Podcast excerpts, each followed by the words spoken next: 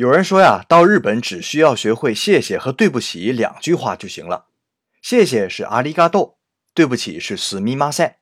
其实要我说呀，连谢谢都不用学，只要会说对不起，就能走遍日本了。日本人从小接受的教育就是不要给别人添麻烦，任何打扰别人的事儿，那都是耍流氓。比如我的钱包掉了，后面的人捡起来还给了我，这要是一个日本人，那肯定会先说：“哎呀，对不起了。”对不起什么呢？对不起对方为了给自己捡钱包耽误了时间，对不起自己的钱包掉了让对方分神。